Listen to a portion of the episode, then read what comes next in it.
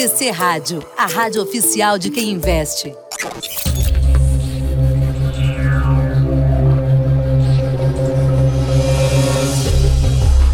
Começa agora os 10 mil deles. O reality cast que faz o seu tempo render.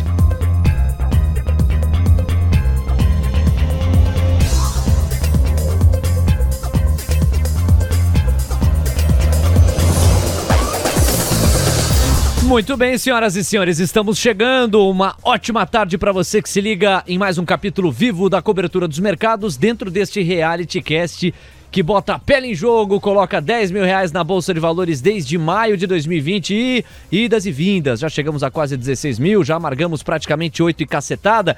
E da semana passada para essa, temos 9.900 reais. O dinheirinho ainda custa vir, o recuo é de 2,3%, mas o Ibovespa caiu mais, 3% no mesmo período. Doleta deu uma rápida alta de 1,4%. A Pets foi o destaque de alta em 4% e a CBA recuou 8,4%. Vamos falar sobre isso, vamos falar sobre China, cuja atividade segue nebulosa, embaralhada e as revisões baixistas para o PIB. Vamos falar de Europa com as atualizações da guerra entre Rússia e Ucrânia e as idas e vindas de uma guerra de outro teor, energética, promovida por Putin contra o velho continente que vai tentando estoques de gás natural para virar o jogo. Vamos falar de Estados Unidos, vamos falar do tom mais hawkish endossado por Jeremy Powell na última sexta-feira, que vai trazendo consequências e desdobramentos até aqui, com risco de liquidez global. E claro, vamos falar do Brasil, cuja corrida eleitoral esquenta, cujo PIB surpreende ainda mais para cima e cujo resultado fiscal vai bem obrigado, muito melhor do que as projeções.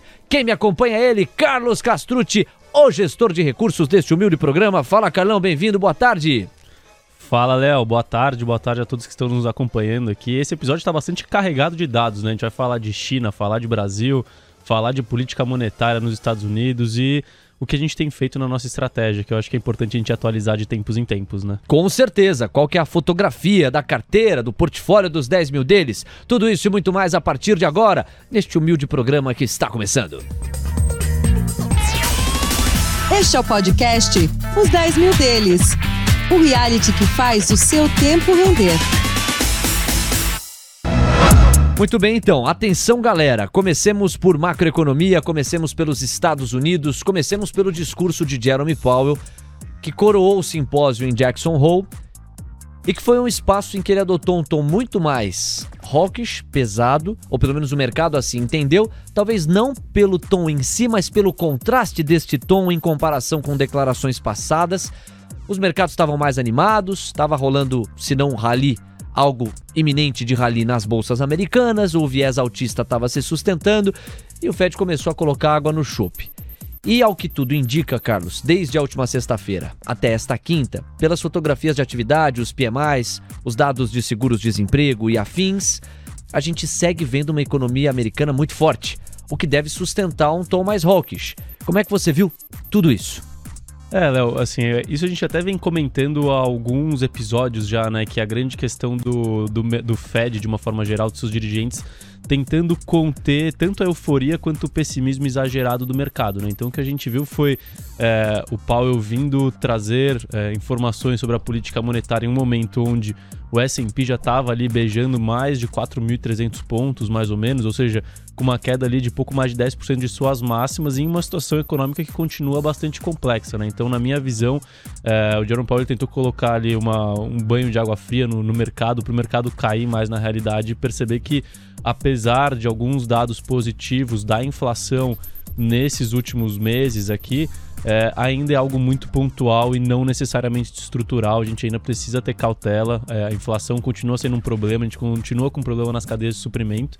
E aí o mercado acabou é, reagindo bastante negativamente com relação à fala do, Jerome Powell, né? Mas a grande realidade é que quando a gente olha efetivamente o que o Fed está se propondo a fazer desde vai, de três, quatro meses atrás e tem falado, e o discurso de Jerome Powell de, desse, esse último em Jackson Hole, a gente vê que nada mudou, na verdade, né? Continua com o mesmo tom, com as mesmas perspectivas para a política monetária de alta dos juros até a casa de 3,5, alguns mais pessimistas falando em 4, e com uma potencial redução no ritmo de alta da Fed Funds, né? Então, assim, falando de fundamento, nada mudou, só que de sentimento, o mercado ele passou daquele otimismo com os dados para um pessimismo maior agora. E a gente viu uma dinâmica muito própria de um olhar do mercado que ora mirava mais a inflação e a preocupação com ela, ora mirava mais o crescimento. Nesse pêndulo, a gente está onde? Léo, acredito que agora a gente está a gente tá no meio termo, né? A gente está falando de crescimento, é, talvez ficando um pouco mais anêmico, e o mercado está um pouco nesse, nessa, nessa narrativa, mas com a pressão é, inflacionária dessa mesma forma, né? Tanto é que a gente vê agora é, as taxas de juros para cima, ou seja, uma indicação de que o, a perspectiva de inflação continua, mas a gente vê dados eh, ligados à atividade, assim, preços ligados à atividade, então sejam de commodities metálicas, sejam de commodity energética, commodities agrícolas, assim em diante, tudo isso indo para baixo, né? Então o mercado, na verdade, ele está num movimento de aversão ao risco total, né? Esperando o famoso cenário de estagflação, que é o que todos temem hoje em dia. Bom, Carlos, deixa eu aproveitar o gancho desses dois urgentes do painel Mover Pro, porque eles vão me ajudar a pautar a nossa próxima conversa aqui. Vamos ao primeiro urgente. Você sabe que hoje teve a divulgação do PIB brasileiro e, a exemplo do que o Paulo Guedes falava, muita gente não acreditava, o PIB mais forte para esse ano estava sendo pavimentado. Pois bem, nós tivemos uma alta no segundo trimestre em relação ao produto interno bruto de 1,2% na comparação sequencial, ou seja, em contraste com o primeiro trimestre. Isso está forçando algumas casas a atrasadamente, talvez diriam os provocadores, que tem que revisar para cima, está forçando revisões altistas. O Goldman Sachs é para esse urgente, revisou a projeção do PIB brasileiro de 2022 de 2,2 para 2,9%. Então já, já se começa a falar num PIB na casa ali dos 3%, entre 2,8%, 3,2%, nesse range, nesse intervalo. Então é claro que eu quero que o Carlos comente essa parada pra gente e tem uma outra. Balança atinge 4,2 bilhões de dólares positivos em agosto, diz Ministério da Economia. O consenso apontava para 3,8 bilhões de dólares no positivo. Então, é, Carlos, é uma quinta-feira simbólica nesse sentido, porque vários e vários dados estão superando positivamente a linha e o olhar consensual. A balança também vai nessa direção. É, vamos lá, vamos falar de Brasil, porque o Brasil tá, na ponto de vista de dados, né, ele tá descolando de uma certa forma do, do exterior, né? Essa semana a gente teve IGPM apresentando uma deflação maior do que o esperado, a gente teve desemprego indo para a faixa de 9,1%, né? então esse desemprego de, de um dígito e tem com a tendência baixista, ou seja, com a continuação da geração de empregos. E o dado mais recente principal foi esse dado de atividade, né, que veio uma, uma porrada, puxado principalmente por serviços né, e por setor industrial. A gente viu construção civil crescendo muito, o setor de utilidades públicas também crescendo muito. Então, assim, até a brincadeira, né? A situação econômica brasileira está despiorando e continua despiorando. E provavelmente, assim, tudo tá, tem mostrado pra gente, vai continuar despiorando pelo menos até o final desse ano, né? Então a tendência é que a gente continue vendo revisões positivas para a economia brasileira, seja do ponto de vista da atividade, onde essas pró próprias, essas próprias revisões que a gente tem visto aqui, após, trimestre após trimestre, né, de divulgação de PIB, na verdade elas não ssão uma mudança do pessimismo para o otimismo, elas são só um carrego estatístico do dado que saiu lá atrás. Né? Então, pô, saiu mais forte, eu tenho que revisar minha projeção para o ano fechado, né? Então, na verdade, o otimismo ainda não está no mercado. O que está acontecendo é só é, a incorporação de dados passados e do carrego estatístico desses dados passados de, é, de PIB nas projeções dos bancos, né? Então a gente está vendo hoje, teve banco, banco estrangeiro, agora me foge o nome, que colocou o PIB para 3,25 já esse ano, né? Sendo que no começo do ano se falava em zero, né? Ou até uma, uma retração econômica. Então você vê que a economia continua surpreendendo bem e a inflação também, ainda mais com essa nova correção é, no preço dos combustíveis pode continuar surpreendendo positivamente. Então, quando a gente traz toda aquela, aquela discussão né, de é, ciclo econômico, de ciclos de mercado, que a gente estava num ponto baixo do ciclo, numa, em, em algum momento a gente veria uma reversão, parece que a reversão está chegando, tanto do ponto de vista de atividade quanto do ponto de vista inflacionário, e isso, por consequência, pode trazer reflexos e deve trazer reflexos no ciclo de juros também. É, se eu entendi, você estava querendo fazer alusão ao BOFA, ao Bank of America, nessa projeção de PIB, né, de mais cedo.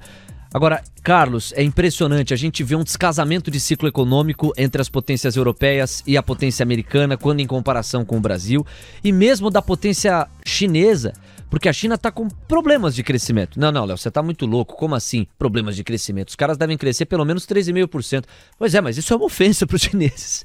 Crescer 3,5% é muito menos do que eles gostariam de crescer e do que tinham pregado como meta de crescimento. Os 5,5% ficaram cada vez mais distantes. Então sempre é aquela ideia do referencial. Para um país cuja pujança econômica é autoexplicativa, para o qual interessava um crescimento de 5,5%, você registrar 3,5%, 3,8%, você tem uma fotografia negativa. Para um país, como é o caso do Brasil, que ameaçava surfar 2022 com muitas dificuldades, tanto pela questão da recuperação pós-pandemia, mas sobretudo com a questão eleitoral, você tinha já, claro, que a pasta da economia mais otimista no início do ano, mas muita gente ressabiada, com retração, 0 a 0, meio por cento do PIB, 1% era muito.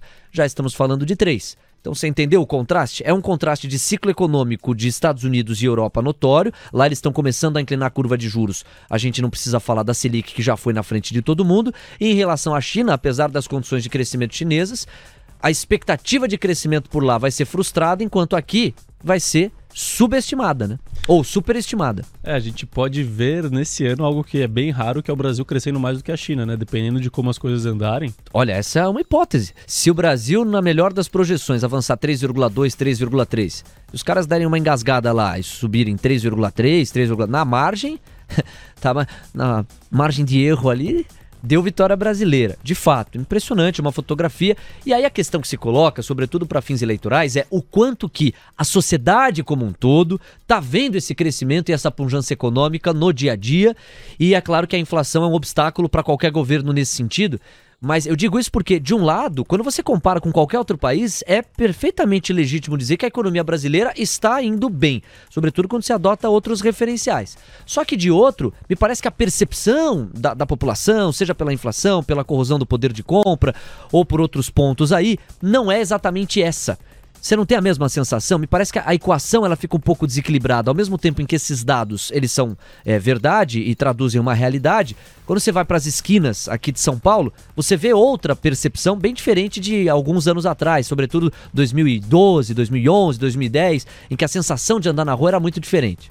Perfeito, Léo. É que assim, uma, a gente tem que entender que a população, né, de uma forma geral, ela não olha número, ela olha percepção de bem-estar, né? Exato. E a, a própria percepção de, de bem-estar, ela tem uns, uma certa defasagem com relação aos números, né? Então, a gente está vendo agora o início de um processo deflacionário, ou seja, de queda de preços, né? Agora, assim, quanto tempo será que demora para a família brasileira falar, bom, agora minha conta de supermercado está saindo mais barata, agora minha conta de energia está saindo mais barata? Fato. Isso leva uns dois, três, quatro meses para que aconteça, né? Então, é, eu acredito que, assim, a, agora a gente está descasado porque a gente acabou de entrar num ponto de inflexão, no ponto de vista de inflação, e por mais que, assim, é claro que o emprego influencia muito a, a sensação de bem-estar, né? Então, e, é, isso é positivo. A gente saiu de um desemprego ali acima de 14% para 9%, mas ainda é uma taxa de desemprego super alta, né? Se você é, parar pensar que você tem quase um décimo da população ativa é, sem emprego, né? Sem trabalho especificamente. É, mas já é melhor do que antes. Só que o que mais pega no dia a dia é efetivamente a questão da sensação de poder de compra. Então, bom, as pessoas estão empregadas mais do que há dois anos atrás mas elas estão conseguindo comprar a mesma coisa que elas conseguiam antes, não estavam conseguindo. Isso. Só que agora a gente está vendo deflação, ou seja, a gente não está vendo uma, a gente tá vendo uma estabilização da inflação onde os preços se mantêm, a gente está vendo preços caindo, preço de alimento caindo, preço de combustível caindo, preço de energia elétrica caindo. Então pode ser que a, a percepção de bem-estar da, da, fam da família brasileira de uma forma geral comece a melhorar. Na verdade, já tem melhorado na margem, eu imagino, e comece a melhorar cada vez mais nos próximos meses com a continuidade dessa queda de preços, caso ela persista, né? Tem esse porém sempre que é importante destacar. Eu me referi aqui a 2012 como talvez o, o último ano antes da última grande é, virada de tendência que a gente teve, que começa em 2013, você tem aquelas manifestações de junho, 2014 já era um país muito polarizado, a economia passou por algumas artificialidades para dar por reeleição de Dilma Rousseff, e aí vem o fatídico 2015 e um buraco no qual o Brasil se enfia, do qual começa a sair em 2017, aí sim, já no governo Michel Temer, você tem a primeira estabilidade maior no governo Michel Temer, mas ainda muito difícil o ambiente político daquela altura, com muita polarização e uma popularidade muito baixa do Michel Temer, que ao mesmo tempo em que garante a ele a condição política de pautar temas impopulares, também dificulta a sequência nesse projeto, já que você teria eleição em 2018. No entanto, entra Bolsonaro, entra a escola Paulo Guedes, 2019 acaba sendo o ano, 18 também acabou sendo o ano que deu sequência à recuperação econômica. Aí 2019 acaba sendo um primeiro ano em que o governo Bolsonaro começa a implementar passa a reforma da Previdência e começam-se a se desenhar aquelas primeiras linhas gerais para destravar a economia, vem a pandemia e aí você tem aquela sensação econômica muito dificultada por razões que também se autoexplicam. Aí agora a gente parece ver e você deu esse intervalo de 3, 4 meses, esses números mais saudáveis começarem a chegar na percepção popular. A queda no preço da gasolina vai nessa direção. No primeiro momento, quando nós demos a notícia hoje de manhã, a primeira provocação que eu fiz é: havia condições do corte? A resposta é que havia. Havia um ágio de quase 8% que a Abicom registrava na comercialização da gasolina, no preço que estava sendo praticado. Quer dizer, você tinha espaço para fazer o corte, e aí é uma coincidência que favorece muito o governo que está buscando a reeleição. Mas são 25 centavos menos no litro da gasolina. Isso faz diferença. Aí aqueles 100 reais que estão na mão do, do brasileiro que vai para o posto de gasolina, eles valem mais, né? Eles compram mais. Você tem um poder de compra maior. Exato. É a percepção de que o seu dinheiro consegue comprar o que você precisa, né? E isso acaba direcionando muito o, a disposição do, da, das famílias em aprovar ou não o governo atual, né? E, mas assim, se a gente olha para para pensar, desde 2000 15, vai, 14, quando começaram efetivamente, quando começou efetivamente a, a recessão econômica na época da Dilma e, depois, e o período inflacionário, né? É, desde então, esse é um dos melhores anos, que, na verdade é o melhor ano que a gente tem desde então, né? É o ano com mais crescimento, sem ser um crescimento de overshooting, né? Que foi o do ano passado, ou seja, a gente teve a retração da, da pandemia, depois a gente tem a recuperação da pandemia. Esse é um ano de crescimento, crescimento mesmo, com, em bases normais e de menor taxa de desemprego, né? Então, assim, as condições econômicas do Brasil hoje são as melhores desde 2014, desde 2015. Então, assim, realmente a gente está num cenário muito bom. É claro que a inflação. A gente tem um. O grande problema da, da inflação, né, quando a gente tem, e o que acaba afetando o sentimento das pessoas, é que a inflação ela é corrente, né? E o reajuste da renda, ela é pós-inflação. Ela pega o índice de inflação do ano anterior e reajusta a renda né, para o ano seguinte. Então você tem um descasamento quando você tem inflação acelerada de percepção de bem-estar.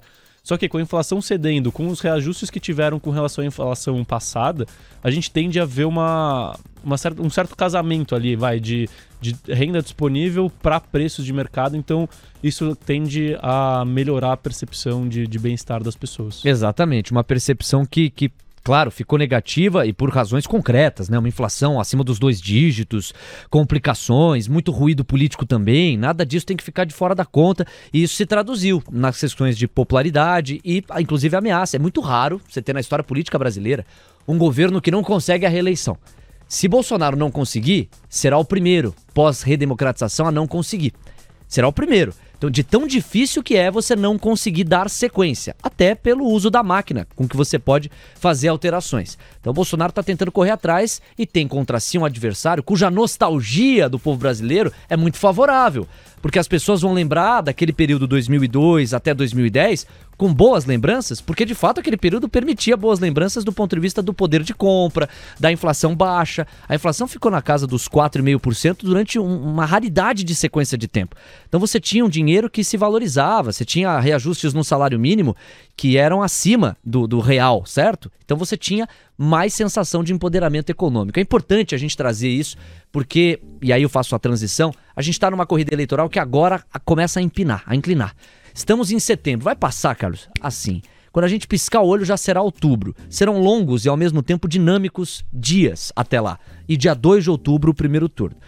As pesquisas até aqui têm mostrado uma reação lenta do Bolsonaro e ainda uma posição confortável para o Lula. Hoje a modal mais futura é que se destaca entre os levantamentos como aquele que mais aponta um fortalecimento do, do Bolsonaro. Mas se você traçar a mediana das pesquisas, e há muitos levantamentos que serão depois do debate, hoje tem data-folha para a gente colocar nessa conta, você vai ver que o Lula ainda tem uma vantagem que é confortável, embora já tenha sido maior e o Bolsonaro começando a reagir. A terceira via continua devaneio, não conseguiu se firmar. Você tem um Ciro Gomes que dificilmente chega a 10% e uma Simone Tebet que começa a reagir, mas também me parece lateral dentro da corrida. Então, o que tudo indica, nós seguiremos nesses moldes aí: Lula, Bolsonaro, Bolsonaro, Lula. E a provocação que eu estendo para você é a seguinte: me parece unânime dizer que as eleições não têm feito preço no Brasil. Às vezes você vê papéis com o risco verde e amarelo se destacando mais em algum dia ou se destacando menos em outro, mas fazer preço mesmo, com as letras maiúsculas, os analistas estão dizendo que não. Mas eu tenho uma tese que eu queria que se apreciasse. Eu acho que eu concordo que as eleições não estão fazendo preço como elas já fizeram em outros pleitos, mas eu acho que elas estão amarrando preços. O Brasil já teria condições de atrair, me parece, muito mais fluxo para a bolsa, ou de ter a sua bolsa muito mais no, holofote, na evidência, em condições normais de temperatura e pressão. Em sendo um ano eleitoral, o dinheiro que foi não volta com a intensidade que poderia voltar. Me parece que por isso. Faz sentido dizer, olha, as eleições não estão fazendo preço, mas estão amarrando os preços da bolsa. Perfeito. É, é, por que estão amarrando, né? Porque já está embutido no preço esse risco eleitoral. Acho que essa é a grande questão, né?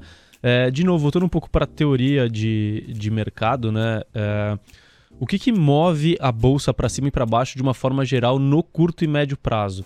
É a taxa de juros de longo prazo. E na taxa de juros de longo prazo, o que está embutido? A inflação implícita e a taxa de juros real que o país tem que pagar. Ou seja, isso reflete o risco fiscal do país. Aí você para para pensar que a gente está com uma taxa de juros de longo prazo de 12%, ou seja, você está colocando ali na média, vai só para arredondar aqui, 6% de inflação implícita, que é bem acima do topo da meta da inflação, que é 4,5%, né? É, lá para lá frente, porque a, a, meta da inflação vai cair para 3%, se eu não me engano, em algum momento. É, e com um juro real de 6% ao ano, embutindo um risco fiscal, sendo que normalmente o Brasil deveria pagar ele entre 4% e 4,5% é, de juro real na sua dívida. Ou seja, será que é, caso a gente tenha uma eleição, por exemplo, do Lula, que representa um risco fiscal maior, Será que a gente vai ter uma inflação perene ainda acima de 6, muito acima de 6% e tendo que pagar um juro real muito acima de 6%, né? Então, assim, eu acho que esses números, eles já refletem esse cenário de, de risco fiscal além é, excessivo, né? Então a sua, a sua teoria ela acaba funcionando muito bem por causa disso. Porque assim, talvez se a gente não tivesse esse cenário, se a gente tivesse um cenário mais pró-mercado mais concreto, talvez a curva de juros não estaria em 12 lá na frente, talvez ela estaria em 11, em 10,5. Então a bolsa já teria dado um rally ali, você pegar o duration da bolsa de, de 15 anos mais ou menos, com 1% abaixo, é, com 1% a menos de taxa de longo prazo, você tem 15% para cima de bolsa.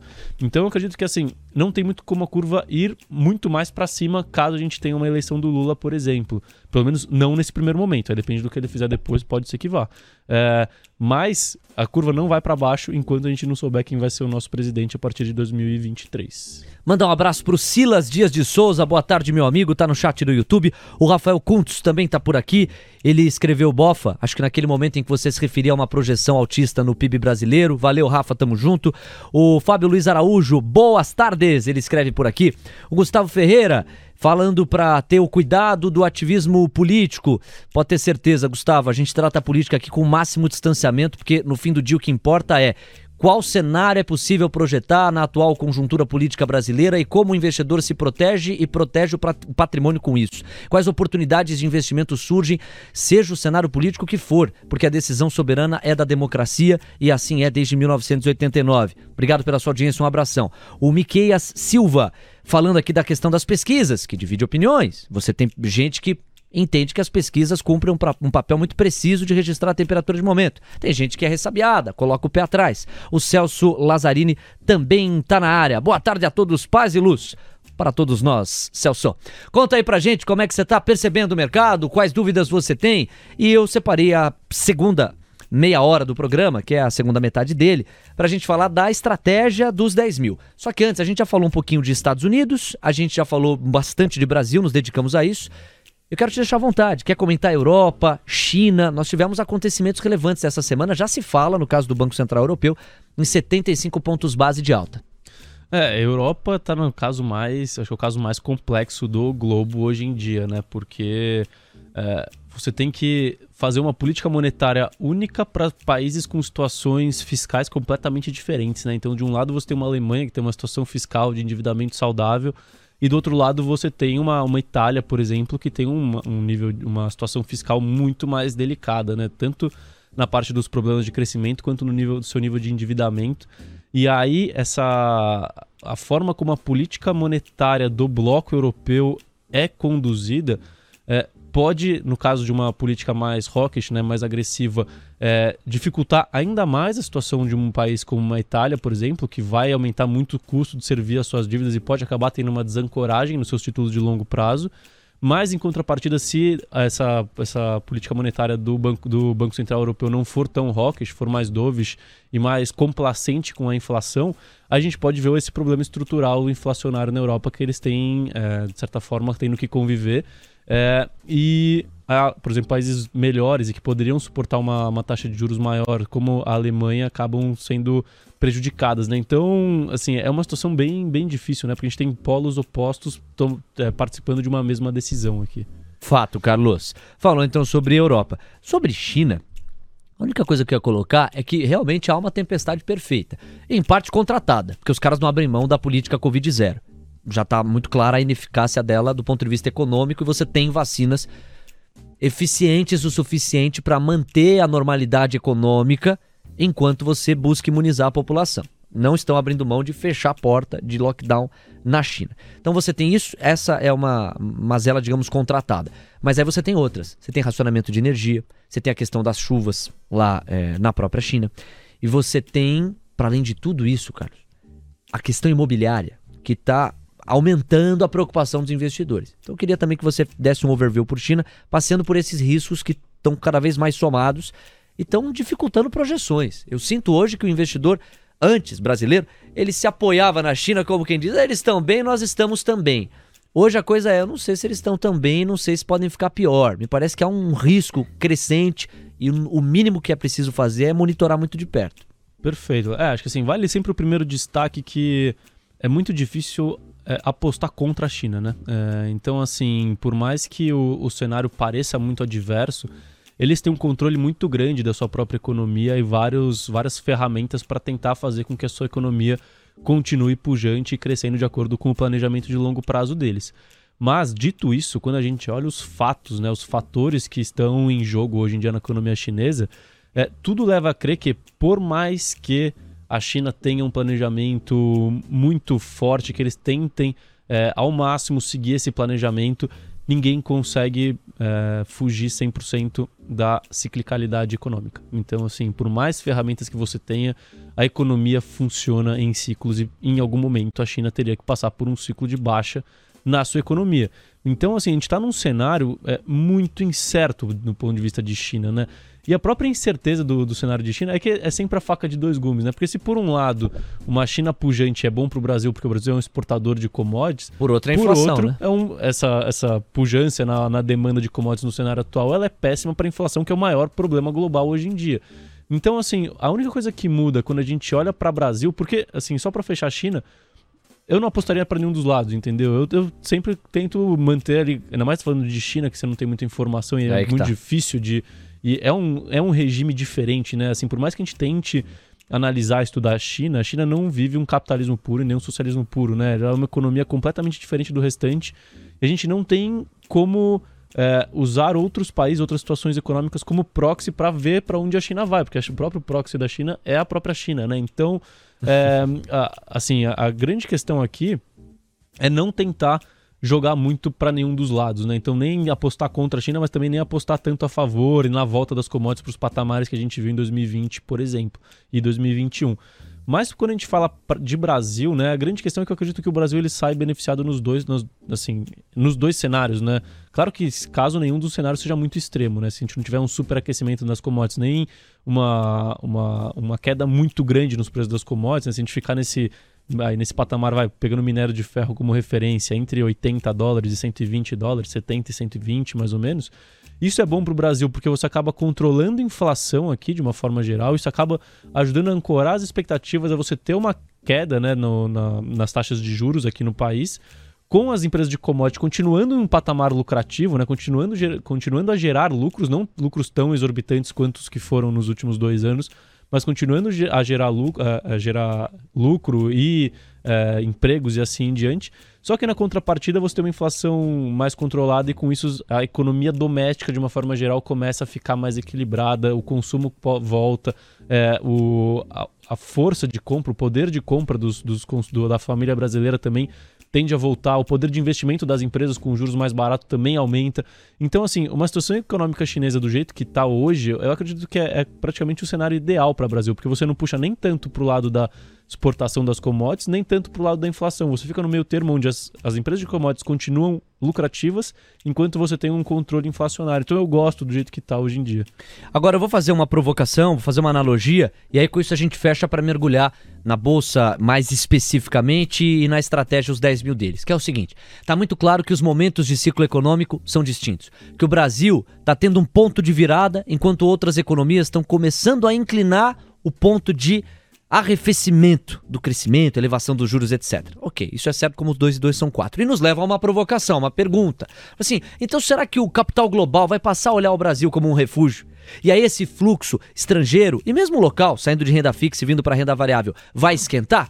Essa resposta a gente está vendo que deu uma leve aquecida tal, mas está longe de ter representado o rally que esse nível de assimetria precisaria ou teria condições de oferecer. Ou seja, por mais que aqui o ciclo econômico seja melhor, ou que a gente esteja próximo a um ponto de virada que outros países estão mais distantes, isso não está se traduzindo ainda num fluxo comprador gigante. Pelo contrário, temos que esperar ainda passos lentos para sair dos 100 mil até 112, 113, agora está em 110 mil, acaba de retomar esse patamar o Ibovespa. Bom, agora analogia. O dólar está num rally global. A moeda americana, hoje em especial, está adquirindo força em todo e qualquer canto do planeta. O DXY foi renovar a máxima de 20 anos hoje. Rompeu a faixa dos 109, cacetada pontos. E por que, eu estou trazendo exatamente este eixo? Porque o Brasil, em teoria, não teria que estar com o dólar como está agora em 5,27. O Brasil saiu de segunda-feira com o dólar em R$ 5,03 para bater quase 5,30. E para qualquer especialista em dólar que você pergunte, vai falar: tá caro. Pra caramba. 4,70, 4,80 é um preço justo, R$ 5,00, 5,10 é tolerável pela eleição que está amarrando as coisas, 5,30 é de cair o queixo. Então, por que, que eu estou trazendo essa provocação e com essa a gente encerra esse mergulho macroeconômico? Porque você vê que apesar de o Brasil estar mostrando o que está acontecendo com o PIB, com a questão da balança, com as suas métricas de saúde é, fiscal de 2022, e isso está pressionando casas para revisão altista do PIB, etc você não vê o dólar aqui com uma dinâmica coerente com o que o Brasil tem mostrado como dever. E sim um dólar que está dentro de uma corrida global. Então, no fundo, o que eu estou querendo dizer é. Será que o mesmo não vai acontecer com a bolsa? É, a gente, apesar de ter essas condições favoráveis, a bolsa não fica amarrada até que o mundo dê uma acalmada. A gente chegou a conversar sobre isso em outros episódios. Mas no nosso caso de 2022, acho que a eleição ajuda muito como a amarra após a qual a coisa destrava, né? Perfeito, Léo. Acho que tem alguns pontos aí que valem comentar. O primeiro é com relação à entrada de fluxo. Eu acredito que assim, o estrangeiro, né, o investidor estrangeiro, ele não tá, assim, ele não tem problema em pagar 10, 15% a mais na Bolsa Brasileira com um cenário, é, esperando um cenário mais claro, né? Então, uma definição da eleição não é necessariamente ser Bolsonaro ou Lula eleito, mas só saber quem foi eleito e como que ele vai agir. É, o, o investidor estrangeiro, ele prefere esperar esse, esse momento de eleição, ele não quer apostar na eleição. Então, ele espera acontecer, ver se não vai ter nenhum evento de caldo ali no, no momento da eleição, qualquer coisa que seja. E a partir dali, com esse cenário definido, né? De novo, vem aquela máxima de o, o mercado não tem medo de é, crise, ele tem medo de escuro, né? Então a gente está no escuro mesmo assim no cenário é, eleitoral, é muito incerto aí no cenário eleitoral, apesar de a gente saber quem são os dois principais, a gente não sabe quem vai ganhar ainda e as probabilidades estão muito bem divididas. Então ele espera para essa questão, né? E aí isso influencia, claro, o câmbio, influencia a bolsa, porque entrada de dinheiro em dólar e é fluxo para a bolsa. E tem um segundo ponto, aí falando de câmbio especificamente, que é aquela questão que eu sempre gosto de separar, né? O, o real com relação ao dólar depende de duas coisas. Ele depende da relação do, da força do real com relação ao dólar e da força do dólar com relação ao mundo. E o que a gente está vendo é que um dos pontos que mais tem carregado o real para esses patamares que são difíceis de justificar, né, para cima, é justamente o fortalecimento do dólar, o dólar batendo máximo, né, perante a cesta de moedas lá do, do DXY. Então, assim, o dólar hoje, ele tem sido. A força do dólar perante o mundo tem sido o principal fator de pressão no nosso real. E não, não é uma fraqueza do real perante o dólar. Mas aí vale. É, é uma visão que eu tenho e que muita gente do mercado tem. É de que o dólar hoje ele é um dos ativos mais caros fundamentalmente no mundo. Então não é só com relação ao real. O dólar está caro, porque a gente tem. O que, que desvaloriza uma moeda? A inflação, né? A inflação, a impressão de dinheiro. O que a gente está vendo nos Estados Unidos? Uma inflação enorme por conta de um excesso de impressão de dinheiro, um excesso de oferta de dinheiro. Então o dólar, hoje, ele tem que valer menos do que ele valia no pré-pandemia, entendeu? Necessariamente. Necessariamente, porque os Estados Unidos imprimiu muito mais dinheiro do que qualquer outro lugar do mundo. Então o dólar, ele tá caro perante o mundo inteiro. Por quê? Porque o dólar, ele ainda é, é tido como o ativo livre de risco, né? Então, na corrida de risk-off, né, contra risco, de sair do risco, todo mundo compra dólar. E por isso o dólar tá tecnicamente né, e taticamente caro mas estruturalmente eu acredito que o dólar é para baixo no mundo de uma forma geral e pro real ainda que pode se fortalecer cada vez mais caso as expectativas para a economia brasileira, né, tanto para juros quanto para atividade, situação fiscal, quando essas expectativas estiverem ancoradas e melhorarem, os preços refletirem isso, a gente vai ver um real se apreciando perante o dólar e a gente pode ver o dólar, quando acabar esse movimento de aversão ao risco, cedendo perante o mundo inteiro. Então o real pode ir bastante o dólar pode ir bastante para baixo perante o real, com o dólar indo abaixo ali de, de 5 reais, acho que assim, com certa facilidade. Agora, quando? É, quando é a pergunta de alguns trilhões. Mas, é, Carlos, pensando na lógica de oferta e demanda, que a gente vai ter uma redução de liquidez à medida que a curva de juros ou que a taxa Fed Funds suba cada vez mais. Isso, em teoria, tira dólar de circulação, diminui a oferta e tende a encarecê-lo, não? É, assim, são duas coisas diferentes, né? Quando a gente fala da, da redução de liquidez ali, a gente está falando de ativos, né? Então, está falando de parar de comprar ativos. Só que o, o, Fed ele já imprimiu esse dinheiro. Então, assim, ele vai vender esses ativos, mas ele vai vender para alguém, entendeu? É, esses ativos não vão simplesmente. O Fed não vai queimar dinheiro. Então, a oferta de dólares, ela tá aí, ela tá dada. Assim, a não ser que comece a queimar dinheiro, a, sei lá, de alguma forma diminuir a oferta de dólares é, a gente não vê uma redução do lado da oferta. O que a gente vai ver efetivamente é essa parte de redução na demanda por títulos de renda fixa né, e de dinheiro no mercado financeiro de uma forma geral. Mas o dólar está lá, em algum lugar, para algum lugar ele vai. Carlos Castrucci, vamos fazer uma migração e agora o mergulho fica mais profundo na bolsa. No momento em que falamos, a composição do Ibovespa, o Ibov que virou, hein? Foi só começar os 10 mil deles, os caras meteram força compradora aqui. O Ibov tá subindo 0,37%, são 109.927 pontos. Na composição do índice, MRV, que tá na nossa carteira, é a grande campeã hoje. Alta de 5,36%, o papel em R$ 10,83. A MRV foi muito castigada na temporada de balanços do segundo trimestre. O mercado puniu e o papel está ensaiando uma recuperação. O Carlos vai comentar. A gente tem Banco Pan também entre os destaques de alta. E aí JHSF, que vai ficar fora da composição do Ibovespa, ao que tudo indica, pela terceira prévia pelo menos. Cirela, setor de construção, também cavando o quarto lugar entre as mais fortes altas, 4% de ganho, 14,72. E Cogna, também na nossa carteira, quinta colocada neste momento, subindo 3,63%. Fala aí, Cogna e MRV reagindo, Carlos. Você outro dia fora do ar falou uma coisa, só, Léo o mercado não está reparando, o mercado não está dando a devida atenção, mas a Cogna, a cada trimestre que passa, está entregando, está fazendo uma reestruturação. Quando o mercado olhar, pode ser o grande disparar da, do, da, do papel e quem entrou antes surfa mais. Perfeito, Léo. Vou até começar por construção civil. Aqui a gente tem alguns fatores, né? Inclusive, falando um pouco da, da, da ferramenta lá de, de momentum que a gente tem, é, o, o, que, o que eu vi, assim, que eu achei até estranho eh, nesses últimos dias, é que praticamente só construção civil tá, tá me apontando compra. E, assim, não tinha nenhum motivo específico para isso, né? Então a gente tá relativamente carregado de construção civil na nossa carteira hoje em dia. E, assim, eu acho que além, claro, do, do ponto da, da queda na curva de juros hoje, que isso influencia as empresas ligadas à economia doméstica, ainda mais construção civil, que é bastante sensível à curva de juros, talvez o mercado esteja começando a entender que a gente chegou num ponto de inflexão nos resultados das incorporadoras, né? E, e aí quando a gente pega ainda baixa renda, que se beneficia de ambos os cenários presidenciais, seja com Lula, seja com Bolsonaro, com o arrefecimento de inflação que começa a ter retomada de margem, com uma, um resultado que a gente viu do segundo trimestre aí que construção cresceu quase acho que 10 ou talvez até um pouco mais de 10% na base anual com relação ao ano passado, que já era forte. Então, assim, construção civil acho que está num, num ponto interessante. Aí sempre vale aquele destaque que precisa selecionar muito bem as empresas, porque as empresas correm risco de crédito, crédito. as empresas que não têm muito, é, muito histórico comprovado ali de entregas é, podem acabar passando por dificuldades, mas empresas boas, e principalmente a parte de baixa renda, que está barata de uma forma geral, pode acabar performando bem aí nesse segundo semestre e isso pode perdurar lá para frente. Elas apanharam muito né, nos últimos 18 meses aí, mais ou menos. Aí, sei, é, Cogna? Aí Cogna Cogna é um caso que ah, o pessoal acho que sofreu tanto, né, naquela época ali, 2020, 2021, que acabou deixando o caso um pouco de lado, o caso acabou deixando de ser falado. Mas eu acompanho a empresa desde 2020 ali, né? Então eu não vou nem é, me aprofundar tanto na tese claro. de Cogna, todo o histórico. Mas, em resumo, assim, né? O, o, que acontece, o que acontece com Cogna hoje, né? Ela passou por muitos problemas, né? Então, seja parte do, do FIES, que chegou a representar 50% do negócio de Cogna, e aí do dia para noite fecharam a torneira, então você tinha ali uma, uma perda de receita e de, de segurança da receita que você recebia. Você teve aquela questão da entrada em financiamento privado, que acabou atrapalhando muito o balanço da Cogna, porque ela dava crédito e não sabia dar crédito, então isso acabou atrapalhando bastante.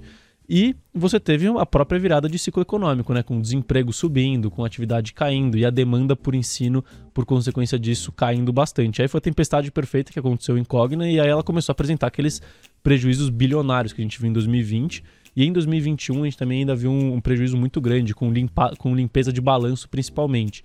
Só que desde 2020 a Cogna veio fazendo esse processo de turnaround, né? Eles estavam cantando a bola de redução dos, da sua operação física, então diminuíram em 25% a sua estrutura física, de foco no ensino digital, seja no ensino digital de ensino superior, seja na, na Vasta, que é a plataforma de ensino, é, de ensino digital para escolas, né?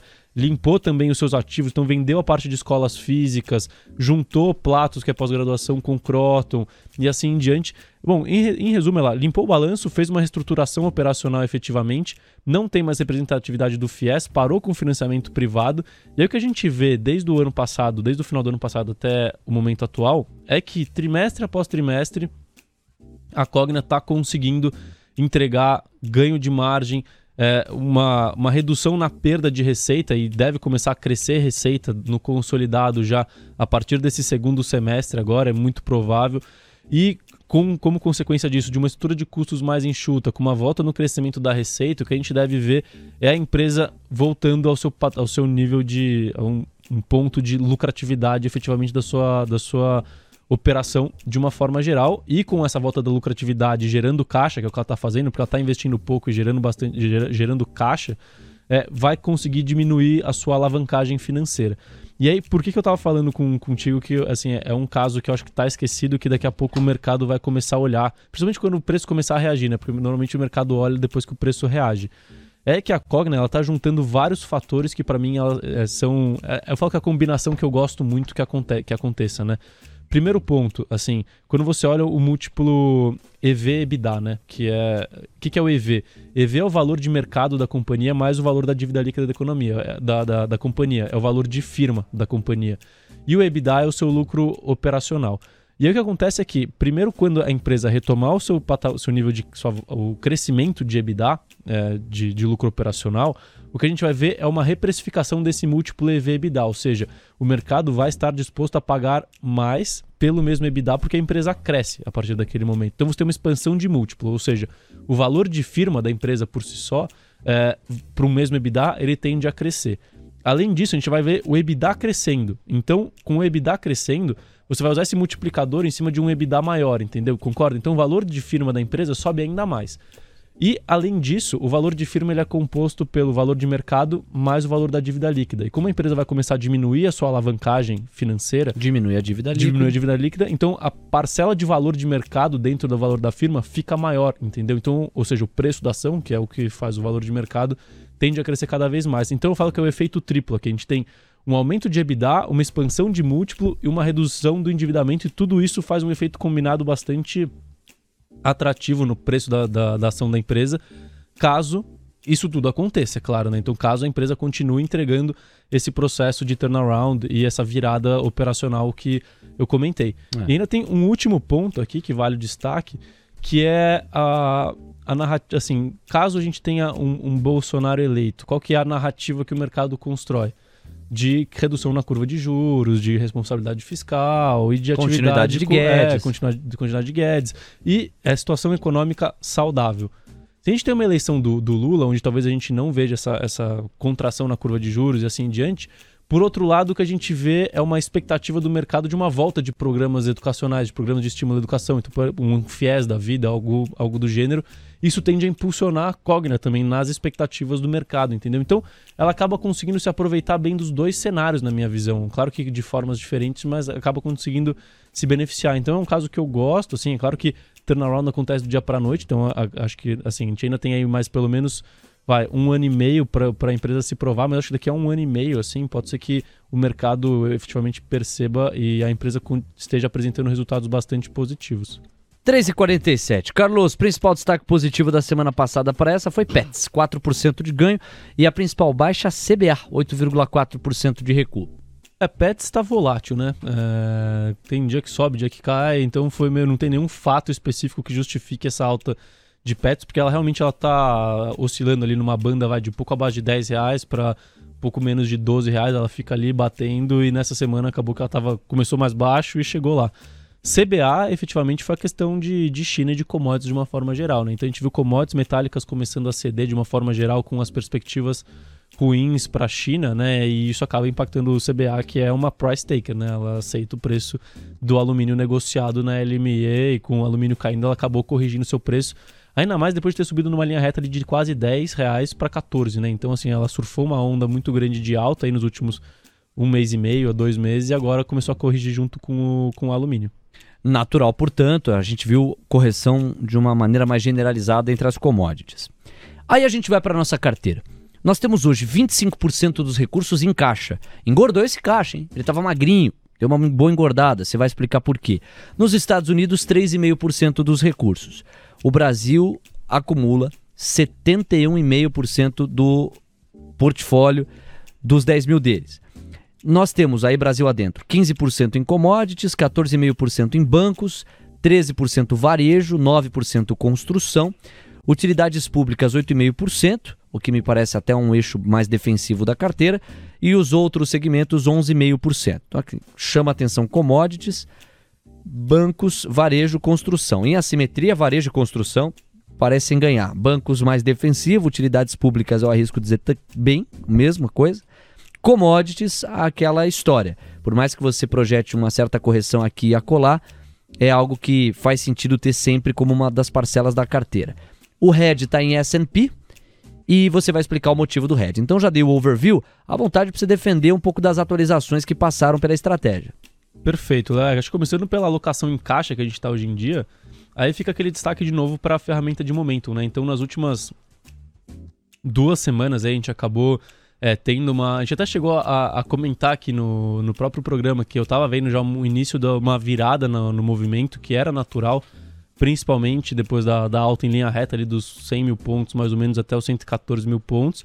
E aconteceu que a ferramenta sinalizou essas vendas e a gente acabou reduzindo o risco em todas as posições praticamente de uma forma geral.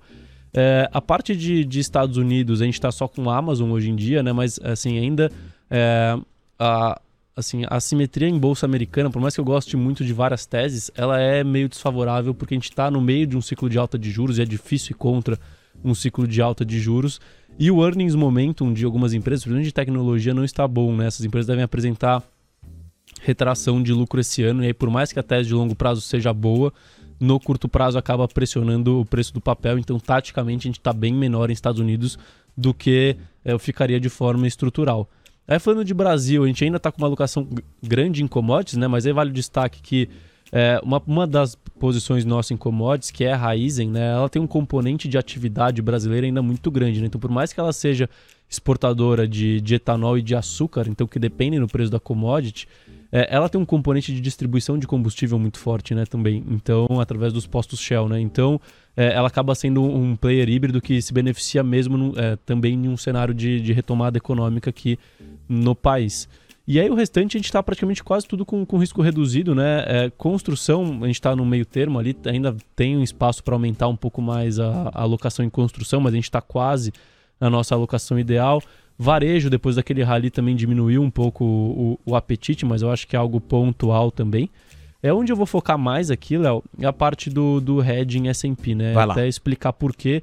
É, esse hedge a gente está carregando aí mais ou menos há duas semanas. É a terceira vez nesse ano que a gente faz esse hedge de 10% no S&P, né? Quando a nossa ferramenta indica que está na hora de... que o fluxo para S&P pode acabar virando para venda. E por que isso, Léo? Porque... É, aí aqui até trouxe uma, uma continha que eu faço... É, que eu sempre gosto de, tra de trazer o, o, múltiplo justo né, para o S&P é, para saber qual que seria o, o, patamar de preço atual baseado nas variáveis que a gente tem hoje. Né? Então, considerando que o S&P cresce em, de, em, linha com a economia americana, cuja projeção para os próximos 10 anos é de 2% ao ano, que o prêmio de risco justo né, pra, e médio lá no, no, na Bolsa Americana é de 4,5%. E quando a gente coloca essa taxa de juros em 3,25%, que a gente está no patamar atual, o que eu vejo é que, para o lucro por ação atual do S&P, sem considerar uma potencial recessão econômica, o S&P deveria negociar na casa de 3.500, 3.600 pontos, tá? Essa que é a conta. E aí quando você coloca na ponta do lápis ainda que a gente pode ter uma, uma redução de lucro por ação lá, caso a gente entre num cenário de recessão, mesmo com uma, uma melhora um pouco no, na curva de juros longa, é, o que eu vejo é que a assimetria no S&P ela continua bastante desfavorável, tá? Porque se melhorar muito as coisas, a gente pode ver, por exemplo, um, uma, vai, um earnings per share lá, uma, é, o lucro por ação do S&P subindo um pouquinho, mas a taxa de juros ainda pressionada em 3%. E aí se a gente colocar, por exemplo, uma taxa de juros lá em 3%, é, a gente tem um patamar de 3.700 para o S&P, caso caia para 2,80 que é, que é o que a gente estava, sei lá, há duas, três semanas atrás, o patamar justo ainda seria por volta de 3.800 pontos. Então, assim, o, o S&P, de uma forma geral, ele ainda está... É, o mercado ainda não está acreditando que a gente vai ter uma revisão para baixo do, dos lucros das ações americanas e também é, não está acreditando que a gente vai ficar nesse patamar de acima de 3% de taxa livre de risco. Então, quando. Só que eu nunca vou contra fluxo no SP. Eu, eu brinco que eu sempre vendo o SP com medo e depois me arrependo de não ter vendido mais, assim. Essa vez foi igualzinho. Eu vendi com medo, falei, putz, tá tudo bem, inflação estando no ponto de inflexão agora, lá nos Estados Unidos também. Mas, então, assim, a assimetria de, de, de, de do S&P, ela não é favorável hoje. Por isso eu acabo... É, quando a ferramenta me indica, eu acabo fazendo um hedge ali. Eu acho que é um hedge que é diferente de apostar na queda, né? Eu estou reduzindo o meu risco. Quando eu faço esse, essa redução de risco, ela acaba sendo é, atrativa e conveniente nesses momentos como o atual. Falando um pouco de, de Vi Magalu, eu até estava discutindo isso semana passada com meu irmão. Falei, nossa, eu tenho que começar a fazer os, os long and shorts que eu, é que eu que eu que eu canto a bola, né? Porque teve... você, desculpa, você falou aqui, você falou, pô, Magalu 27, Via tava, sei lá, 4 de repente, 4,5. Você falou, pô, Via tá barata. Magalu tá muito esticada. Você vai ver, Léo. É provável que Magalu vá descendo, vá descendo e que Via deu uma subida. Bom, o cenário macroeconômico piorou, Via desceu mais um pouco, mas Magalu derreteu. Foi sair de R$ 27,00 para buscar R$ 2,60, R$ 2,70, algo por aí.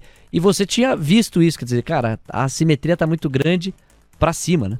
Não, até eu tenho, eu tenho um, aqui até uma confidência assim que eu tenho uma um documento que eu chamo de princípios, né? E aí toda cagada que eu faço, ou coisa que eu vejo assim que é algo que eu não percebi no momento atrás, eu escrevo.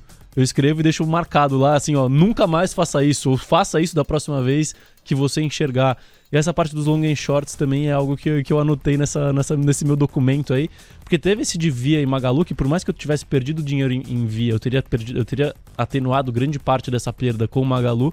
Mas teve outro, que aí não era. A gente, o programa não tava nem aqui, ainda, a gente ainda gravava na sua casa, no, no seu quarto. Nossa senhora. Que foi Cielo Stone. Naquele estúdio lá improvisado e você falou Cielo Stone, é Cielo verdade. Stone. É verdade. Então, assim, pô, se eu tivesse feito um long shot de Cielo, esse sim teria sido maravilhoso, porque Cielo subiu Stone caiu muito, né? Então, assim, eu teria ganho nas duas pontas. E era uma simetria que, assim, isso acontece, assim, o, o, mundo, de uma forma geral, qualquer situação, ele tende ao retorno à média, tá? Em qualquer coisa. Então, seja empresa, seja time de futebol, seja jogador de futebol, qualquer coisa, ele tende a retornar à média. Então, quando ele tá indo muito mal, ele tende a melhorar, e quando ele tá indo muito bem, tende a piorar.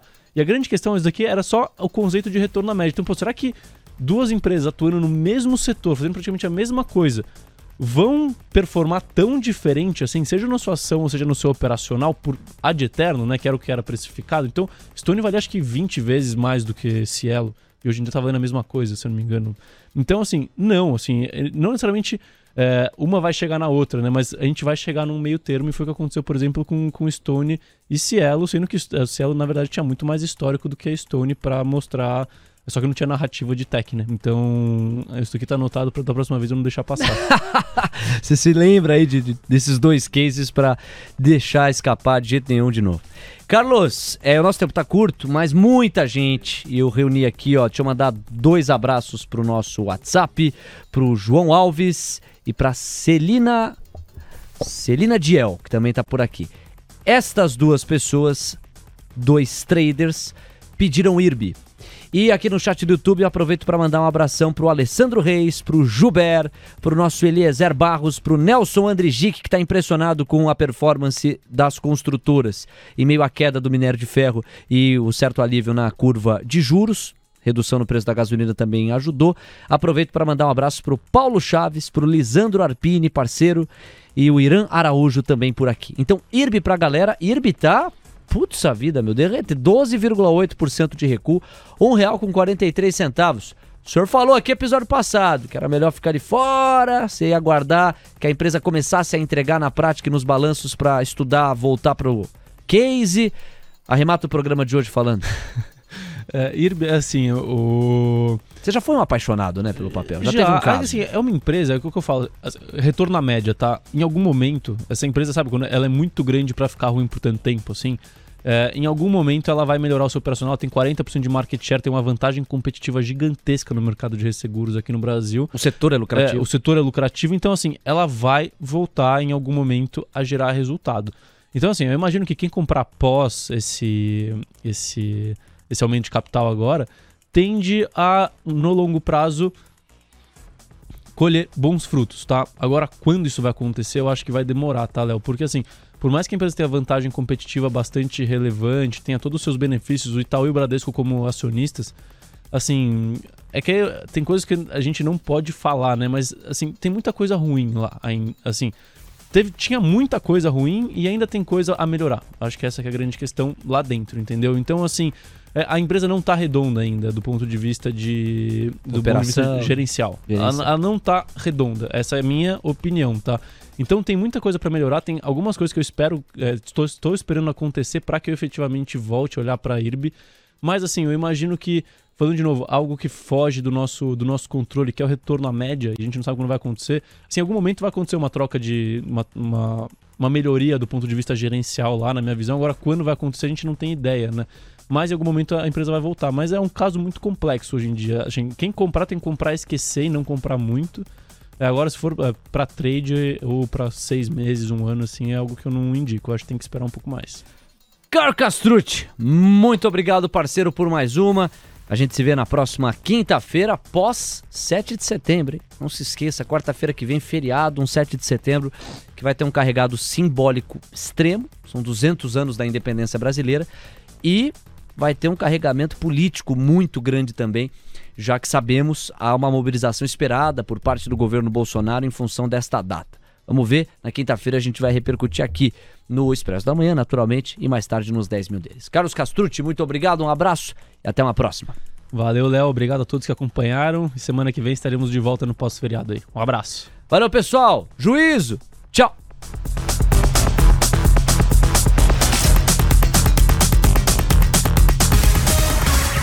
Disclaimer. As opiniões dadas pelo gestor de recursos Carlos Castrucci sobre empresas de capital aberto e demais ativos financeiros investidos por ele podem configurar conflito de interesse com você, ouvinte. Deste modo, reflita sobre a precisão e a validade dessas opiniões a partir dos seus próprios critérios.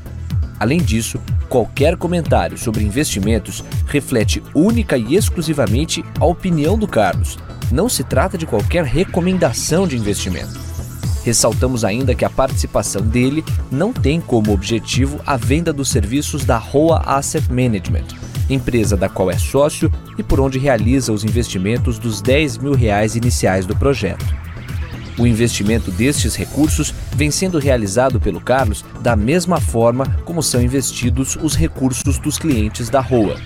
O projeto Os 10 mil deles persegue as melhores práticas mundiais para o mercado financeiro na atuação de Carlos como gestor de recursos. Assim, ele não vai comunicar alterações na estratégia de investimentos antes de executá-las para os próprios clientes. TC Rádio, a rádio oficial de quem investe.